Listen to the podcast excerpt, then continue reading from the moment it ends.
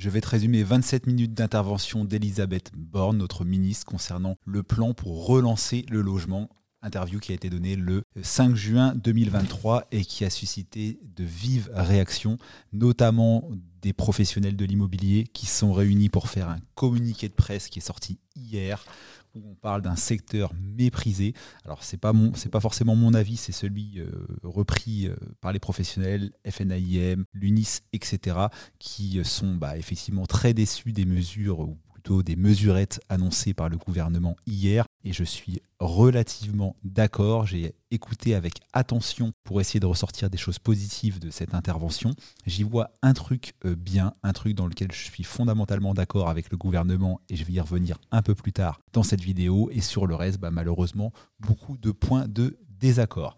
Alors, euh, cette interview fait suite à six mois de travaux entre euh, des commissions et des professionnels de l'immobilier. A priori, plus de 200 personnes y ont participé et le résultat semble malgré tout assez light. Pour autant, euh, Elisabeth Borne bah, rappelle que le logement, c'est évidemment une question de pouvoir d'achat pour les Français et que c'est aussi un défi pour la transition énergétique. Là-dessus, on va tous être assez d'accord. Au début, Elisabeth Borne bah, nous fait évidemment tout un tas de rappels, évoque euh, la prime rénov, on va y revenir, évoque des chiffres, le fait que notamment le nombre de permis de construire euh, pour la construction de logements neufs et notamment collectifs évidemment est en chute libre et surtout dans les zones tendues. Elle revient sur un point sur lequel je vais revenir également qui est très important sur le fait qu'elle constate que le marché des locations longue durée, donc la location euh, classique, en général réalisée par le bailleur privé pour y faire de la location nue, location que j'adore, se réduit drastiquement au profit des locations touristiques ou meublées de courte durée. Et ça, vous allez voir, c'est dans c'est dans le viseur du gouvernement le, gouvernement annonce quelques mesures, le temps, je cite la ministre, que le, temps que le marché immobilier se rééquilibre. Donc on voit bien quand même que qu'on a un gouvernement euh, libéral et qui, voit que le marché immobilier est quand même en ce moment euh, un petit peu tendu, surtout euh,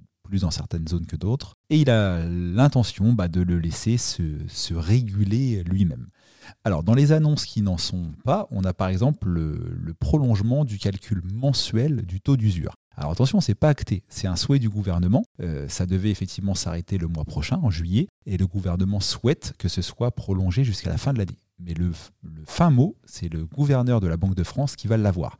Je crois qu'il y a une intervention prévue le, 13 juin à ce sujet-là, donc euh, taux d'usure en théorie prolongé, mais c'est le gouverneur de la Banque de France qui aura le fin mot de l'histoire. Alors, ce qui fait grand bruit, le gouvernement dit je prolonge le prêt à taux zéro jusqu'en 2027, alors que les professionnels de l'immobilier disent c'est faux, vous le recentrez, donc vous le rendrez plus euh, exclusif. Euh, donc effectivement, le prêt taux zéro ne va pas s'arrêter, il va être prolongé jusqu'en 2027, mais uniquement pour le collectif en zone tendue, donc c'est pas partout, loin de là, et pour l'ancien dans certaines catégories bien drastiques liées à la rénovation euh, énergétique. Alors, le point sur lequel je suis assez d'accord avec le gouvernement, qui n'est pas une annonce, mais qui est quand même une mise en garde, c'est la fiscalité locative, qui, euh, selon la ministre, est difficilement lisible, et ça, je suis d'accord, notamment qu'il s'agisse de location meublée ou de location nue. La ministre rappelle que l'investisseur classique, le bon père de famille qui fait de la location, opte souvent pour le régime de la location nue, même s'il y en a de moins en moins, et qu'il est parfois fiscalisé à plus de 60%. Et ça, bah, c'est clairement un point d'accord que j'ai avec la ministre. Et c'est bien que le gouvernement se rend compte qu'effectivement, il y, a des personnes qui euh, endossent une mission qui est presque euh, de service public, euh, d'acheter des biens immobiliers pour loger les Français. Alors certes, hein, en se constituant un patrimoine, en améliorant la retraite, etc., mais ça reste quelque chose de fondamentalement utile au grand public. Et certaines de ces personnes-là, notamment quand les biens euh, sont, payés, euh, avec moins de charges de crédit, etc., sont fiscalisées à plus de 60%, et on peut, comprendre qu'ils aient envie de se tourner bah, notamment vers la location meublée, c'est justement euh, ce que nous dit la ministre, et surtout la location de courte durée, Airbnb, etc. Et donc, bah, la, ministre annonce une remise à plat de la fiscalité des locations rapidement, elle souhaite que ce soit euh, mis en place pour la prochaine loi de finances, donc l'année prochaine. Donc, amis investisseurs, moi je suis un pro euh, conseil de la location nue. Je, je, fais que de la location nue, je conseille à mes clients que de la location nue, donc je me sens du coup favorablement concerné par ces annonces. Par contre, tous ceux qui font de la location euh, Airbnb, de la colocation en chambre séparée, voire même du régime LMNP, dont on vend beaucoup d'avantages et je confirme ces avantages, mais je citais également quelques inconvénients, il y a de fortes chances que tout ça soit remis à plat d'ici quelques mois. Donc attention, évidemment, si vous êtes en ce moment en train de faire un projet d'investissement locatif, essayez de calculer sa rentabilité sur la location nue plutôt que sur la location meublée, parce qu'il risque d'y avoir des surprises. Ensuite, dans cette interview qui est quand même assez longue, 28 hein, minutes, il y a un gros volet sur le logement social, même je dirais que pour moi c'est le plus gros volet de l'interview, comme si le, parc locatif social en France représentait 95% euh, des, locations. C'est pas du tout le cas. Mais effectivement, le gouvernement euh, annonce des mesures d'urgence comme le rachat euh, par la Caisse des dépôts et de consignation de plus de 17 000 logements aux promoteurs privés parce qu'il y a une baisse importante du nombre de réservations et l'État a peur que les mises en chantier s'annulent.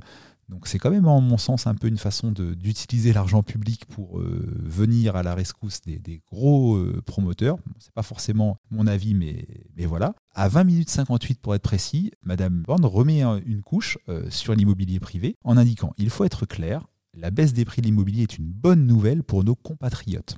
Donc on revient encore sur le côté très libéral de notre gouvernement qui va laisser les choses se, réajuster d'elles-mêmes. On nous parle aussi d'une révision du zonage dès cet été pour ramener euh, certaines zones dans les zones tendues par rapport au prêt au zéro, etc. Et aussi quelque chose qui a fait grand bruit dans le communiqué de presse de la FNAIM et des professionnels de l'immobilier, c'est l'arrêt du Pinel en 2024 et sans proposition pour le moment de nouvelles euh, lois de défiscalisation populaire. Alors ceux qui suivent euh, mes différents réseaux sociaux savent que je ne suis pas un, fervent défenseur de la loi Pinel parce que euh, malheureusement, après 16 ans d'immobilier, je vois souvent à la revente dans toutes les lois de défiscalisation, donc il y a eu Cellier, il y a eu Borloo, Robien, Pinel maintenant, très souvent des, moins-values à la revente qui annulent en totalité ou en bonne partie l'avantage fiscal. Bon, donc j'ai jamais été un, grand fervent euh, défenseur de la loi Pinel, même si j'en gère dans mon agence, dans mon service de gestion locative. Et là, euh, alors que euh, les professionnels indiquent que 48% des ventes de logements neufs en moyenne sont réalisées dans le cadre d'un investissement de type Pinel, ou du moins de défiscalisation, et bien là, le gouvernement nous annonce la mort annoncée du Pinel en 2024 et sans nous annoncer une nouvelle mesure incitative. Donc encore une fois, ça, ça, nous laisse, euh, ça me laisse un petit peu pantois.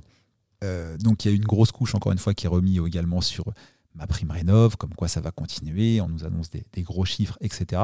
Je vais juste vous partager une, ma modeste expérience parce que j'ai bénéficié en 2022 de ma prime rénov en tant que bailleur, parce que les bailleurs personnes physiques peuvent y avoir le droit.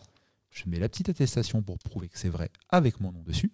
Donc j'ai fait plusieurs travaux qui auraient pu être éligibles à ma prime rénov en 2022. J'ai isolé deux immeubles par l'extérieur. Un des deux m'appartient en nom propre, donc j'ai eu le droit à ma prime rénov.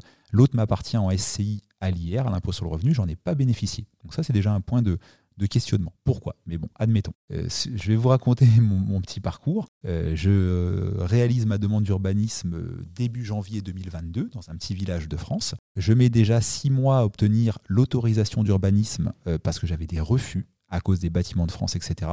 Donc on voit encore une fois toute l'incohérence entre l'amélioration énergétique des logements, vantée par l'État, nécessaire, on en convient tous, le confort de mes propres locataires, et euh, bah, par exemple les rouages de l'administration avec euh, les PLU, le code de l'urbanisme et le recours à l'architecte des bâtiments de France, qui a fait que j'ai dû reprendre trois fois mon plan et que j'ai failli abandonner. Donc ça c'est déjà un, premier petit goût de gueule sur l'incohérence entre il faut faire, mais on vous met des bâtons dans les roues. Donc six mois pour obtenir mon autorisation d'urbanisme. Il y en a plein qui auraient soit abandonné, soit qui n'auraient pas fait la déclaration.